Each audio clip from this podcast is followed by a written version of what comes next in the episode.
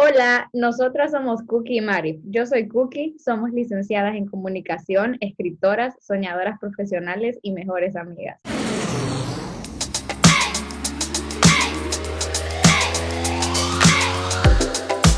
Aterrizar es poner los pies en la tierra y entender que todo tiene solución.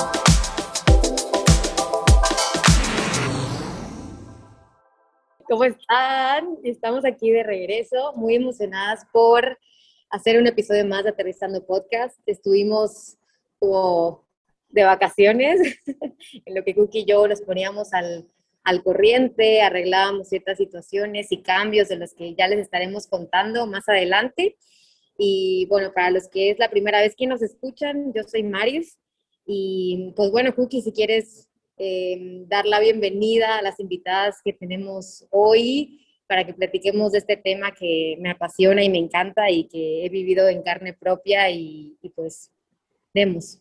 Bueno, hoy tenemos a dos invitadas que seguimos desde ya bastante tiempo y ellas dos tienen una cuenta de su mundo hipersensible, pero bueno, ya nos van a contar un poco más de eso. Así que me gustaría que se presenten, nos cuenten lo que hacen y más que nada qué es este su mundo hipersensible.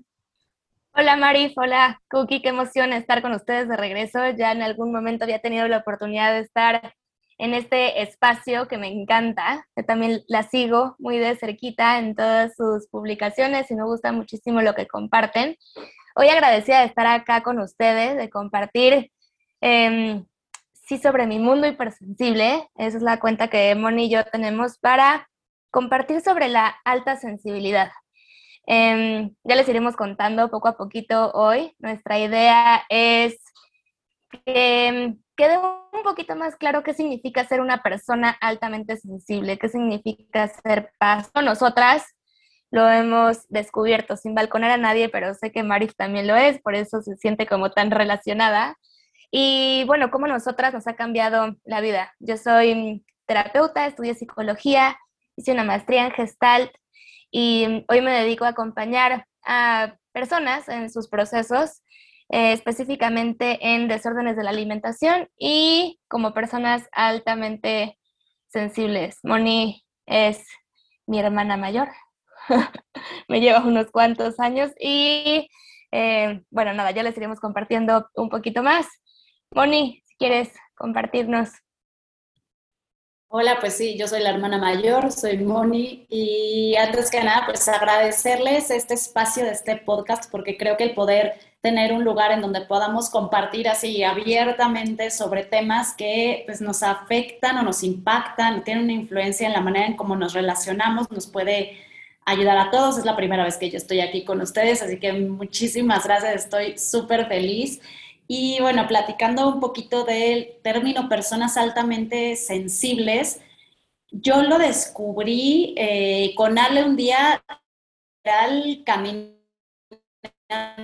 en la playa. O sea, estábamos de vacaciones en la playa, el atardecer divino, y yo tengo este, no sé, siempre me había identificado tipo Blancanieves con un contacto como muy eh, íntimo con la naturaleza, y yo le decía a Ale, es que no puede ser, mira cómo en la playa hay gente que no se da cuenta de estos tonos del pájaro, la gaviota, el cangrejo, etcétera, etcétera.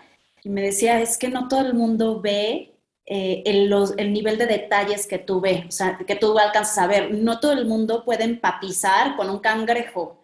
Yo, ay, pero ¿cómo no? Porque mira, el cangrejo está diciendo y está pensando, y yo súper empática con el cangrejo, me decía, es que eso, digo, ¿qué? ¿Estoy loca? No es, o sea, ¿soy de otro planeta o qué?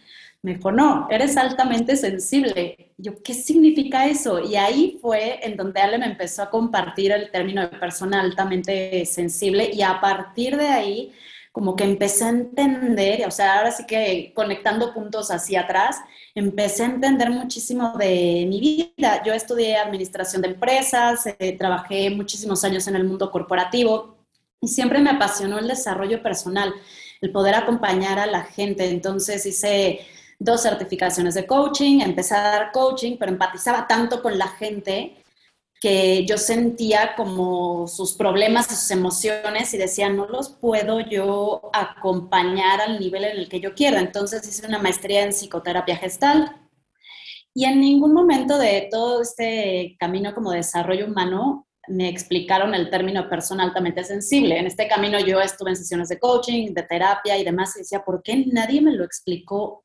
antes?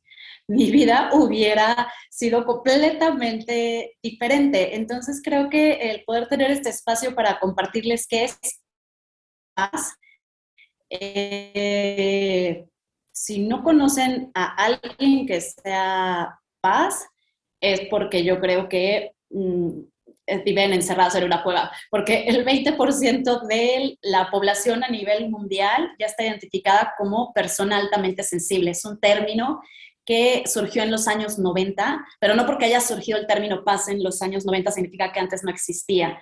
O sea, artistas y eh, personajes a nivel de líderes, como por ejemplo, eh, Ale, tú te debes de, acordar de, de, más nombres, pero están Van Gogh, está Leonardo da Vinci, hay una serie de hecho de Leonardo da Vinci en donde pueden ver muchos de los rasgos de una persona altamente sensible. Entonces viene de, toda la vida e incluso también en los animales se ha identificado que son eh, el 20% de los animales, aproximadamente hay quienes dicen 15, hay quienes dicen 30, pero dejémoslo en 20, son altamente sensibles. Entonces, uno de cada cinco es altamente sensible. Yo creo que sí, seguramente conocen a alguien que lo es. Y saber qué significa, qué impacta y qué hacer con esto, creo que nos puede ayudar a todos a relacionarnos muchísimo mejor. ¿Tú qué opinas, Feline? Em, perdón, me quedé con Walt Disney, Audrey Hepburn, Steve Jobs, eh, Nicole Kidman y muchos más, entre ellos Marif Moni y yo. Eh, sí, definitivamente em, reconocernos como altamente sensibles em, nos cambia la perspectiva de vida, sobre todo porque es entender que tenemos una condición distinta al resto. Unos años antes de la anécdota de Moni en la playa, em, yo, esa es otra historia que solamente voy a dar como, eh, como contexto y como preámbulo, pero no, no me voy a meter ahí. Estuve en algún momento internada en una clínica por un desorden de alimentación, en el cual trabajé muchísimo eh, mi enfermedad. Y años más tarde, eh, en algún momento tuve un desborde con el alcohol y como muchos temas en, mi personalidad que como que no estaban bien claros em, con qué se relacionaban. Em, me diagnosticaron con TDA, con personalidad dependiente, y no fue hasta, no sé, como mis 26, yo creo, después de haber estudiado la maestría, que entré a trabajar en una clínica de em, recuperación y mm, el director de la clínica y la psiquiatra en una junta de, trabajo, o sea, ni siquiera era que yo en ese momento fuera su paciente, empezamos a platicar y me dijeron, no, Ale, es que tú eres paz, tú eres hipersensible. Y yo, ¿eh? Ese nunca me habían dicho, eso, este, ¿de qué se trata? ¿Cómo es? ¿Cómo? Sí, o sea, em, eres una persona altamente sensible, sientes de más, em, tu sistema nervioso percibe de una forma diferente y me empezaron a explicar una cantidad de cosas como haciéndome referencia a que en realidad eh, de ahí nacía gran parte de toda esta mm, inestabilidad emocional que durante muchos años había estado presentando. Cuando me lo explicaron, en ese momento fue para mí un parteaguas de poder entender la raíz de muchas conductas que yo había presentado de alguna forma al no saber cómo manejarme emocionalmente. Y no fue hasta después de la playa, unos años después, eh, yo siempre he dicho que Moni y yo somos como Pinky y cerebro, ella es cerebro. Entonces, yo soy como muy desestructurada y como muy histriónica y tengo em, eh, verborrea y le platico. Y Moni, como con toda esa información, ella la aterriza, la busca, como de qué se trata. Entonces, después de compartírselo a ella, ella realmente empezó a entrar en estudios, estadísticas, características y bueno, a partir de eso abrimos mi mundo hipersensible porque literal para las dos fue un camino de descubrir el mundo de la alta sensibilidad y de qué se trata. Cookie, Fer, no sé si quieran eh, preguntarnos algo. Bueno, antes que nada, quiero darte las gracias, Ale, por decirme que era hipersensible mucho antes de, que a ti te pasó en tu proceso, ¿no? Porque sí, como dices, fue un, gran descubrimiento y, también una manera de, de, tener compasión, ¿no? Por uno mismo. Eh, porque parte de lo que quiero preguntar, lo que viene este comentario, es el, el saber algunos rasgos, ¿no? Porque al escucharte, pues te puedes identificar, pero, pero el poder identificar, ¿cómo, cómo nos pueden platicar un poco acerca de, características de, de, una persona altamente sensible? Moni.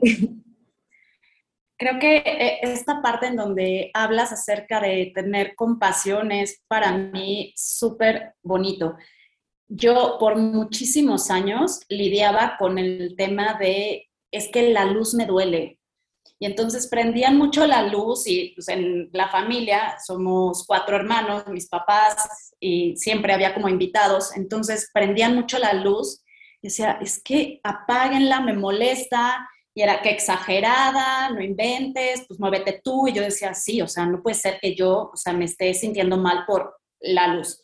¿No? O, por ejemplo, este, yo reflexiono muchísimo, o sea, como que le doy muchas vueltas a, las cosas y me dicen, es que ¿por qué lo piensas tanto? Y yo decía, chingos, ¿qué debo pensar menos? ¿Y cómo, cómo le hago para pagar mi cerebro? O sea, ¿cómo le hago para pagar esto? Y entonces era esta lucha constante de, soy maestra de yoga, he hecho mil meditaciones, pero por esta como ansiedad que me generaba el querer encajar y el hecho de poder controlar, no pensar tanto como me, decían que tenía que nivelarme, ¿no? Otra cosa, por ejemplo, soy eh, una persona, y son rasgos, todos estos al final son rasgos. Eh, no me gustan los ambientes conflictivos. O sea, yo soy la primera en buscar armonía, orden, eh, soy siempre la amiga conciliadora, la que si alguien grita busco irme con el que gritó para relajar el, ambiente. Y me decían, es que, ¿por qué haces eso? O sea, tienes que aprender a lidiar con el conflicto y, y sé más valiente y ponte ahí. Y yo decía, no, entonces estoy mal y lloraba. Entonces era esta lucha constante por tratar de corregirme, porque yo pensaba que yo estaba mal, que no era como todo el mundo. Entonces, a la hora en donde Ale me explica, eres persona altamente sensible, el 20% de las personas son altamente sensibles, dije, claro, no somos como todo el mundo. Claro que la luz me duele, claro que tengo este nivel de pensar o, o reflexionar muchísimo. Claro que me gustan los ambientes de armonía, en alguna terapia eh, un doctor me decía, es que a las personas que tienen este nivel de ansiedad y de angustia, el arte puede ayudarles muchísimo. Y yo, claro, por eso desde los siete años mi máximo y donde me puedo perder es en un cuadro.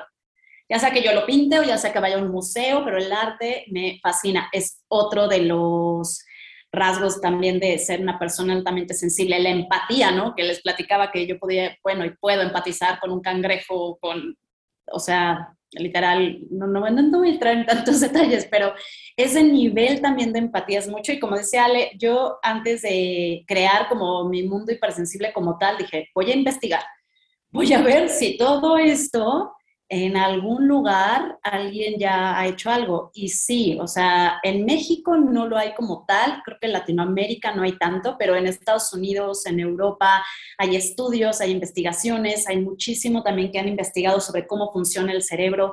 Entonces, no es que sea una receta de cocina, creo que todo lo que tiene que ver con emoción y personalidad, eh, hay una gama intensa de blancos, grises y demás. Entonces, por ejemplo, Ale y yo somos muy diferentes en personalidad, aunque las dos somos personas altamente sensibles. O sea, podemos identificarnos en muchas cosas igual, en otras muy diferente, pero eso no quita que las dos seamos personas altamente sensibles. No sé, Felín, si tú quieres eh, platicar acerca de algunos de los rasgos o cosas que has, eh, bueno, ya, tú dilo. Con lo que me gustaría empezar es con la definición y de dónde viene el ser una persona altamente sensible. Es súper importante que identifiquemos que es un rasgo de la personalidad en donde llegamos a percibir entre 8 y 10 veces más estímulos que el resto de la población. Esto significa que estamos más expuestas a nivel sistema nervioso. Es como si nuestro sistema nervioso estuviera constantemente sobreestimulado. Moni tiene una forma increíble de explicarlo, en donde dice que eh, la mayoría de la población, el 80%, vive su vida a través como de una ventana funcional. O sea, como que tiene una protección, como si estuviera dentro de una pecera, por decirlo de alguna forma. Y nosotras vivimos como a través de un mosquitero. Entonces, como que de alguna forma, esto que es permeable, como que no tenemos tanta barrera a los estímulos externos. Y puede ser a nivel sensorial y a nivel emocional. Entonces, por eso a ella le dolía la luz. Literal estaba viendo la tele y era como, apaguen el sol. Ella se refería así como al, al foco, ¿no? Era como, mm, me molesta o yo era como de, ¿qué es ese sonido que está sonando? Y era un tiki, tiki, tiki, así como que a lo lejos y yo lo sentía que me estaba taladrando en mi cabeza, ¿no? Teníamos un juego en donde Moni le fascina comprar tisanas y tés y entonces me ponía a oler para que yo descubriera como que todos los elementos que tenía. Entonces me lo ponía yo, cereza, manzana, este, vainilla, eh, clavo, porque tengo el olfato súper desarrollado. Entonces, estos son ejemplos, esto puede ser a nivel sensorial, nos estamos yendo como a lo más básico, y también puede ser a nivel emocional. Eso quiere decir que nuestras emociones se manifiestan como de una forma que puede llegar a ser no tan funcional. Ejemplo, una persona sensible, una persona, vamos a llamarlo normal por ser la mayoría, eh, que siente miedo, pues tal vez siente un nudo en la garganta o cierto nerviosismo, tiene una reacción natural de su cuerpo para evitar un peligro. Cuando eres altamente sensible, lo que nos pasa es que ese miedo normal y funcional se puede llegar a convertir en disfuncional. ¿Qué quiere decir? Me congelo, no es un nudo en la garganta, es una bola que no me deja hablar, que me empiezan a salir lágrimas, ¿no? Este, yo me acuerdo de mm, quererle poner un límite a alguna figura de autoridad y era como, no puedo hablar, o sea, es como un esfuerzo inmenso por contactar con esa emoción o mm, de repente como este entrar en estado zombie de que nos desconectamos porque es tanto el estímulo y tanto la bruma emocional que es difícil em, interactuar así con el medio. Ahora, más adelante vamos a hablar de qué podemos hacer con todo eso. Pero creo que una forma de identificarnos es hablar de las enfermedades o condiciones que pueden desarrollarse cuando una alta sensibilidad no es em, tratada, no es, nosotras hablamos como de entrenamiento en este desarrollo de herramientas. Entonces, ¿qué puede pasar? Tenemos una mayor propensión por este exceso de estímulos sensoriales y emocionales a enfermedades como trastorno de ansiedad, depresión, adicciones, desórdenes de alimentación, codependencia, porque lo que hacemos inconscientemente es buscar anestesias, sustancias, o nuestro sistema nervioso colapsa en el desborde emocional porque no sabe cómo manejar tanto estímulo. Eso sería como la parte no tan funcional. Hasta aquí, ¿alguna duda les va quedando como más clara la idea? Sí, Ale. Eh, la verdad es que me encanta todo esto que nos estás platicando. Está súper claro. Es una información muy valiosa en la cual me identifico al 100%. Claro que eh, yo he estado trabajando y entrenando con, contigo, ¿no? Sobre todo este tipo de estímulos. Y estábamos platicando con Cookie hace un rato acerca de, de de las emociones y, de validar las emociones, porque pienso que el validar tus emociones es algo importante, no solo siendo una persona altamente sensible, pero platicando con Cookie hablábamos de, de, cómo la valido, cómo sé que tengo que validar, o cuál fue lo que, lo que me preguntaste, Cookie. Sí, o sea, como más que nada es ¿cómo sé si yo no estoy validando mi emoción? O sea, por ejemplo, hay veces de que uno siente tanto y que no sabe ni lo que siente y entonces está hundiendo en un vaso de agua, pero es como, hay, hay veces que me pongo a pensar, como me estoy sintiendo así porque no estoy aceptando lo que estoy sintiendo o qué es lo que tengo que hacer, o sea, qué es lo que yo, Cookie, tengo que hacer cuando me vienen tantas emociones y, no sé aceptarlas, validarlas, distinguirlas y me hundo sola. Sí, creo que eso es algo que nos pasa a todos. Yo también lo he visto como en, mi práctica con gente que llega y muchas veces les pregunto, ¿y cómo te sientes?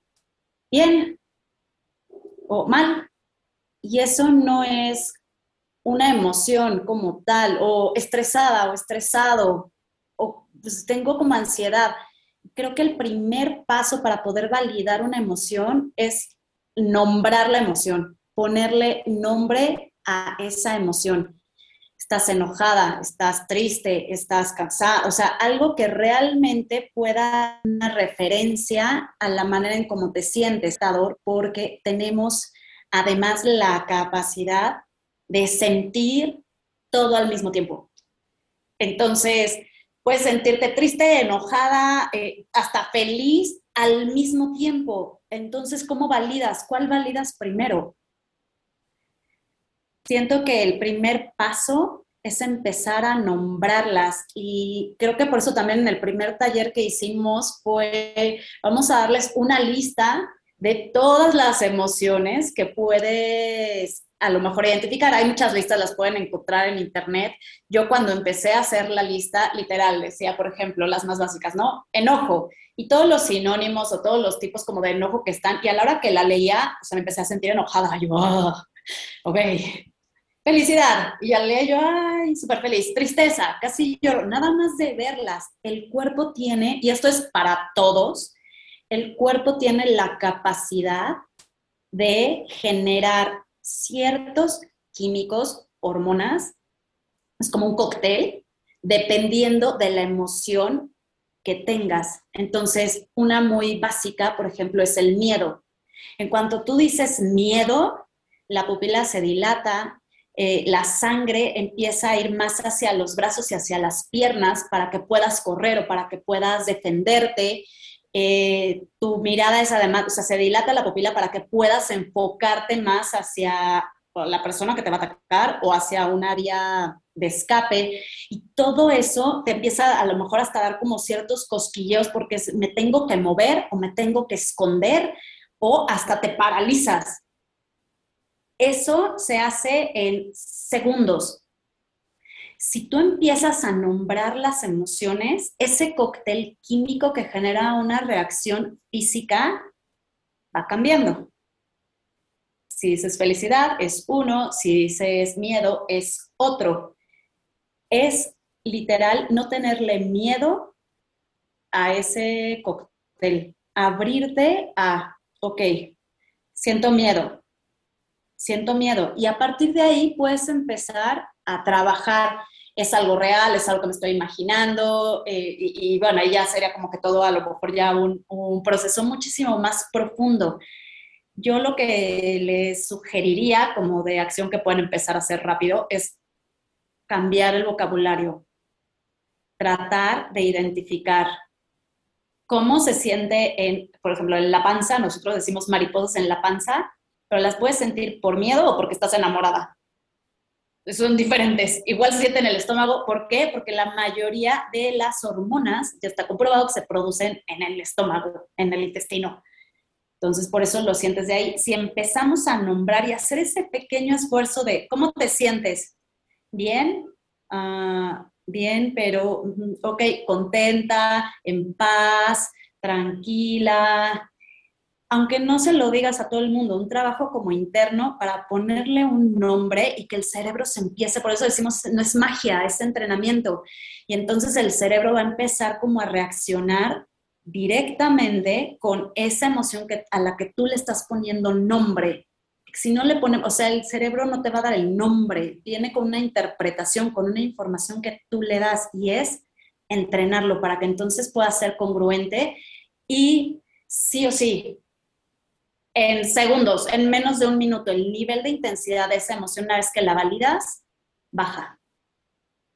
Si te la comes, se atora o estás con el hombro chueco, o se te hace el nudo la garganta, o no puedes dormir, o vienen reacciones ya eh, físicas en donde como que se quedó atorada la, la emoción.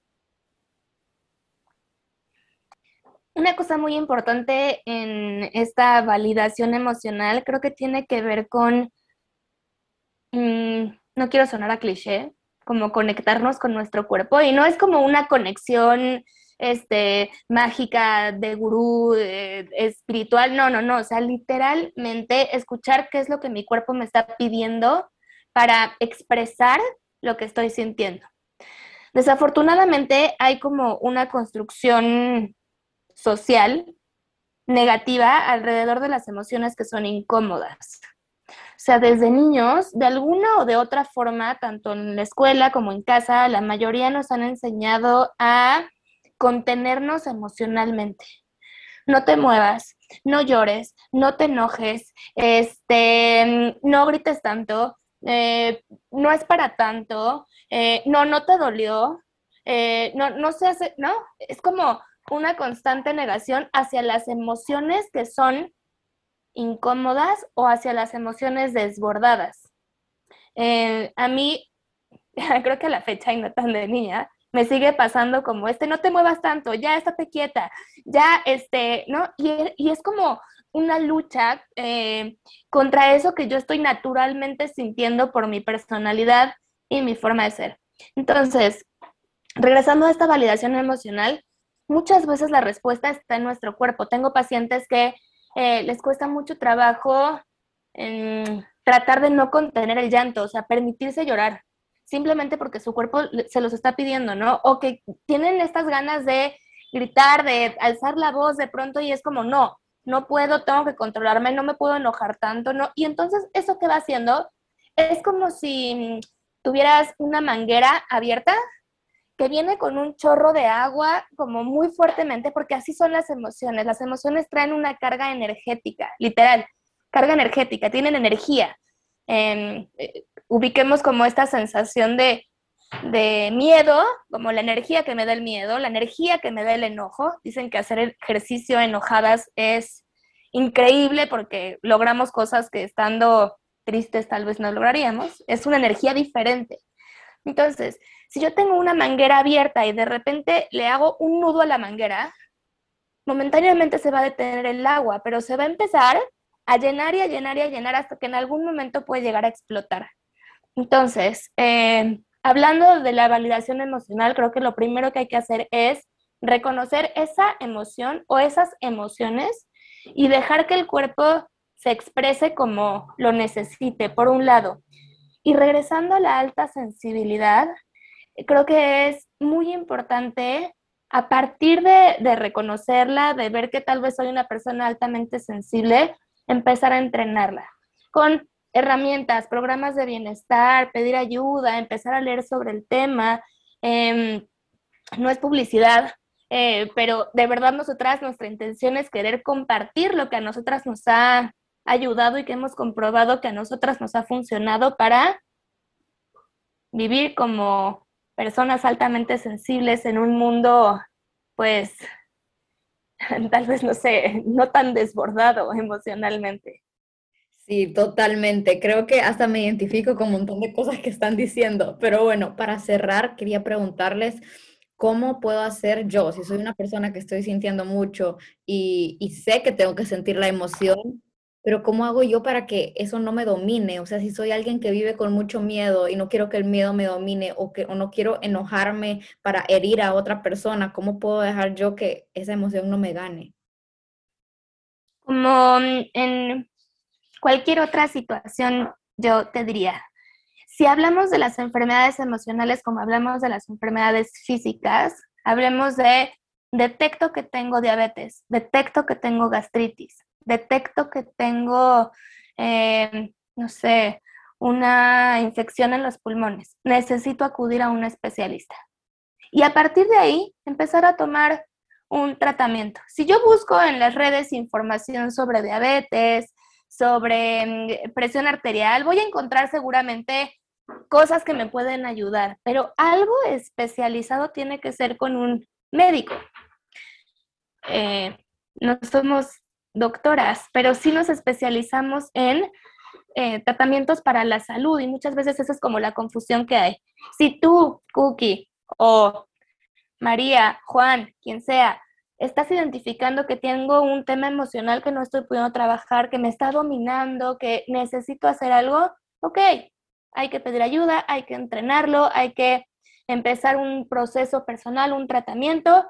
Si necesito más información, buscar persona altamente sensible.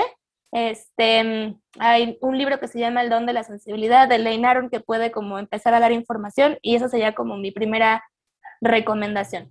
Pedir ayuda y acercarme a un profesional en alta sensibilidad. Sí, totalmente. No lo pudiste haber dicho mejor, pero bueno, hoy sí, para terminar esto, quiero darles las gracias a las dos por su tiempo y quería ver si me pueden compartir los cursos que tienen o los talleres más que nada o cómo puedo yo acudir a tener alguna de estas sesiones, toda la información para que quien esté escuchando y se haya identificado las pueda seguir y seguir adelante con esto les compartimos. Nuestra cuenta en Instagram está como mi.mundo.hipersensible. Moni está como Moni-de la Vega. Yo estoy como Aleve de la Vega. Ahí estaremos dando información, compartiendo.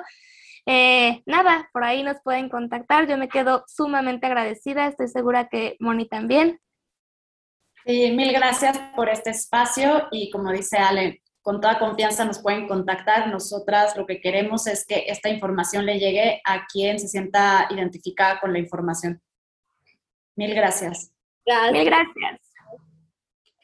Hasta la próxima. Bye.